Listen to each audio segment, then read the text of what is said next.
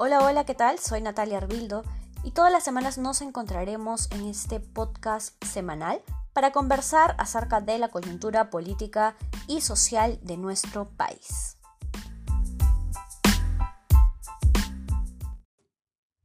El día de hoy quería conversar con ustedes acerca de un tema que nos parece fundamental abordar, que es la situación de salud en nuestro país.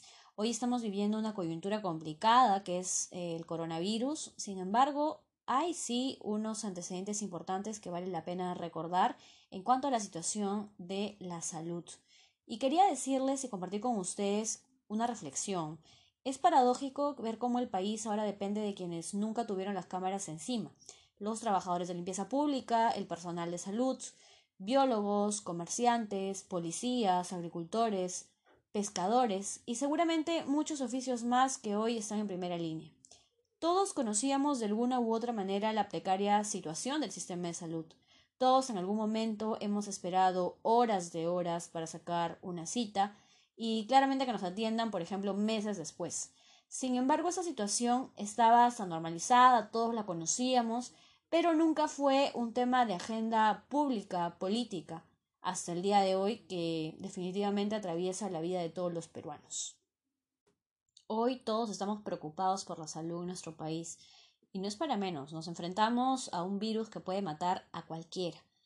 Hoy vemos con sorpresa que el personal de salud, por ejemplo, se protege con bolsas. O sea, increíblemente en nuestro país, en pleno siglo XXI, los trabajadores tienen como una máxima protección bolsas. Y eso ha pasado en muchas partes del país. Faltan camas en UCI, no hay respiradores, hay brecha de profesionales. En suma, que nuestro sistema de salud no está preparado para afrontar este problema. Asustados estamos todos, sin embargo, esta situación no es nada nuevo. Siempre ha sido de la misma manera. Y lo que ha hecho más bien el coronavirus es sacar al fresco una realidad que ya vivíamos.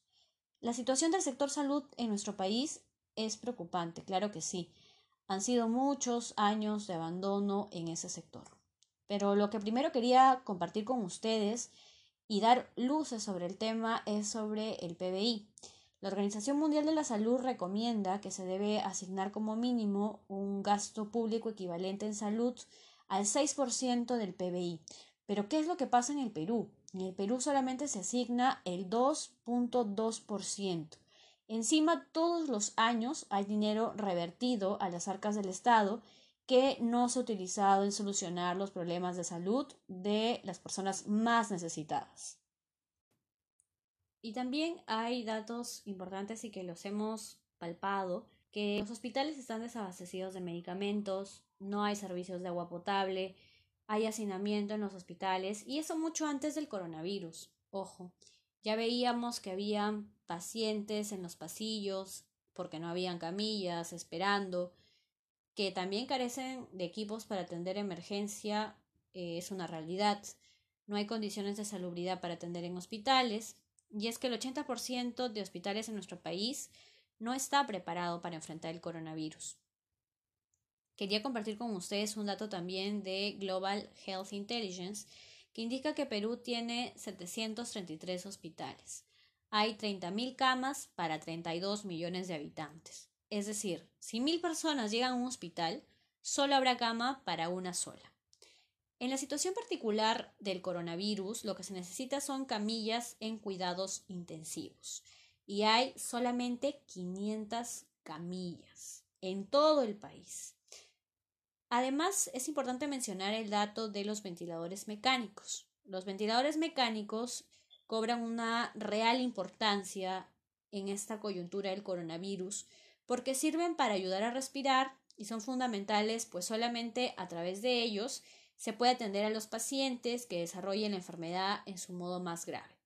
Entonces hay 1.648 ventiladores mecánicos para todos los peruanos, en blanco y negro. Si 100.000 personas necesitan ayuda para respirar, solamente 5 de ellas podrán acceder a los ventiladores mecánicos.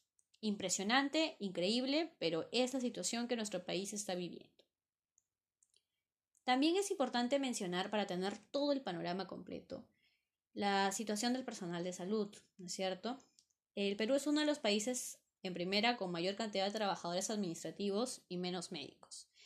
Pero sí hay que mencionar la situación laboral del personal contratado bajo modalidad de servicios por terceros. ¿Esto qué quiere decir? Que no es una relación laboral. Por, e, eso los profesionales trabajan como nombrados y abusan de ellos sin seguro de salud, sin vacaciones, sin CTS, con sueldos atrasados, no les pagan hace cinco meses, eso han estado mencionando en varios medios de comunicación, y no hay condiciones laborales en suma. Entonces, ahora también los distintos representantes de los médicos, de colegios médicos, por ejemplo, han alzado su voz y han puesto este tema también en agenda, pidiendo que el gobierno pues les dé las mínimas condiciones laborales y además los implementos necesarios para que no expongan tampoco su vida y la vida de sus familias, porque ojo, ese tema es un tema mayor, hay un alto riesgo de contagio y hay que proteger también a los trabajadores. Perú eh, está en los países menos preparados para enfrentar el coronavirus, ¿no? Según el estudio que compartíamos hace un momento, a nivel de América Latina comparte la cola del ranking con República Dominicana y Puerto Rico. Entonces estamos muy muy por debajo del promedio, incluso a nivel de América Latina. Y este es pues el resultado del descuido en el sistema de salud, que hoy son compensados con medidas como las que viene dando Vizcarra en distintos ámbitos, como las medidas económicas, por ejemplo, que ayudan a familias, eh, también la situación de cómo viene comunicando eh, lo que viene haciendo el gobierno a nivel de esta, de esta crisis, de esta situación, y el aislamiento, que eh, es algo que todos los peruanos debemos acatar, el quédate en casa, porque es poco probable, por ejemplo, de que con la situación que hemos conversado hace un momento, de la situación y de lo que vive el sistema de salud, que se mantenga con vida a los que caigan enfermos. Entonces hay un riesgo que es colapse, justamente como comentábamos hace un momento. Entonces, estos problemas nos indican que la salud ha sido postergada por años. Ya deberíamos saber que aquí hay un tema de fondo de por medio, y es que la salud ha sido siempre una mercancía y no un derecho.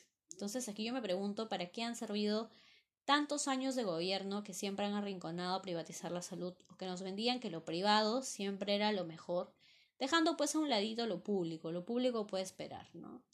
Pero hoy vemos que, y esta coyuntura nos enseña, la realidad nos enseña de que siempre hay que defender la salud pública. Entonces Fujimori, Toledo, García, Humala, PPK, 27 años de los mismos gobiernos para qué? Para engordar pues las billeteras de los que siempre se creyeron los dueños del país. Entonces hay medidas importantes como aumentar el PBI al 6%, que también debe ser una agenda política para nuestros próximos representantes. Eh, impulsar la salud pública, que hoy es la única que viene dando la cara, que el personal de salud también tenga adecuadas condiciones de trabajo en estricto cumplimiento de las normas de salud y seguridad. Ya hemos visto que el personal de salud pues ha sido declarado como héroes y muchos han salido a aplaudirlos a los balcones pero no es lo único que se debe hacer por el personal de salud, por los trabajadores. Ellos no solamente merecen aplausos, sino merecen más derechos. Y hay que tenerlo bastante claro.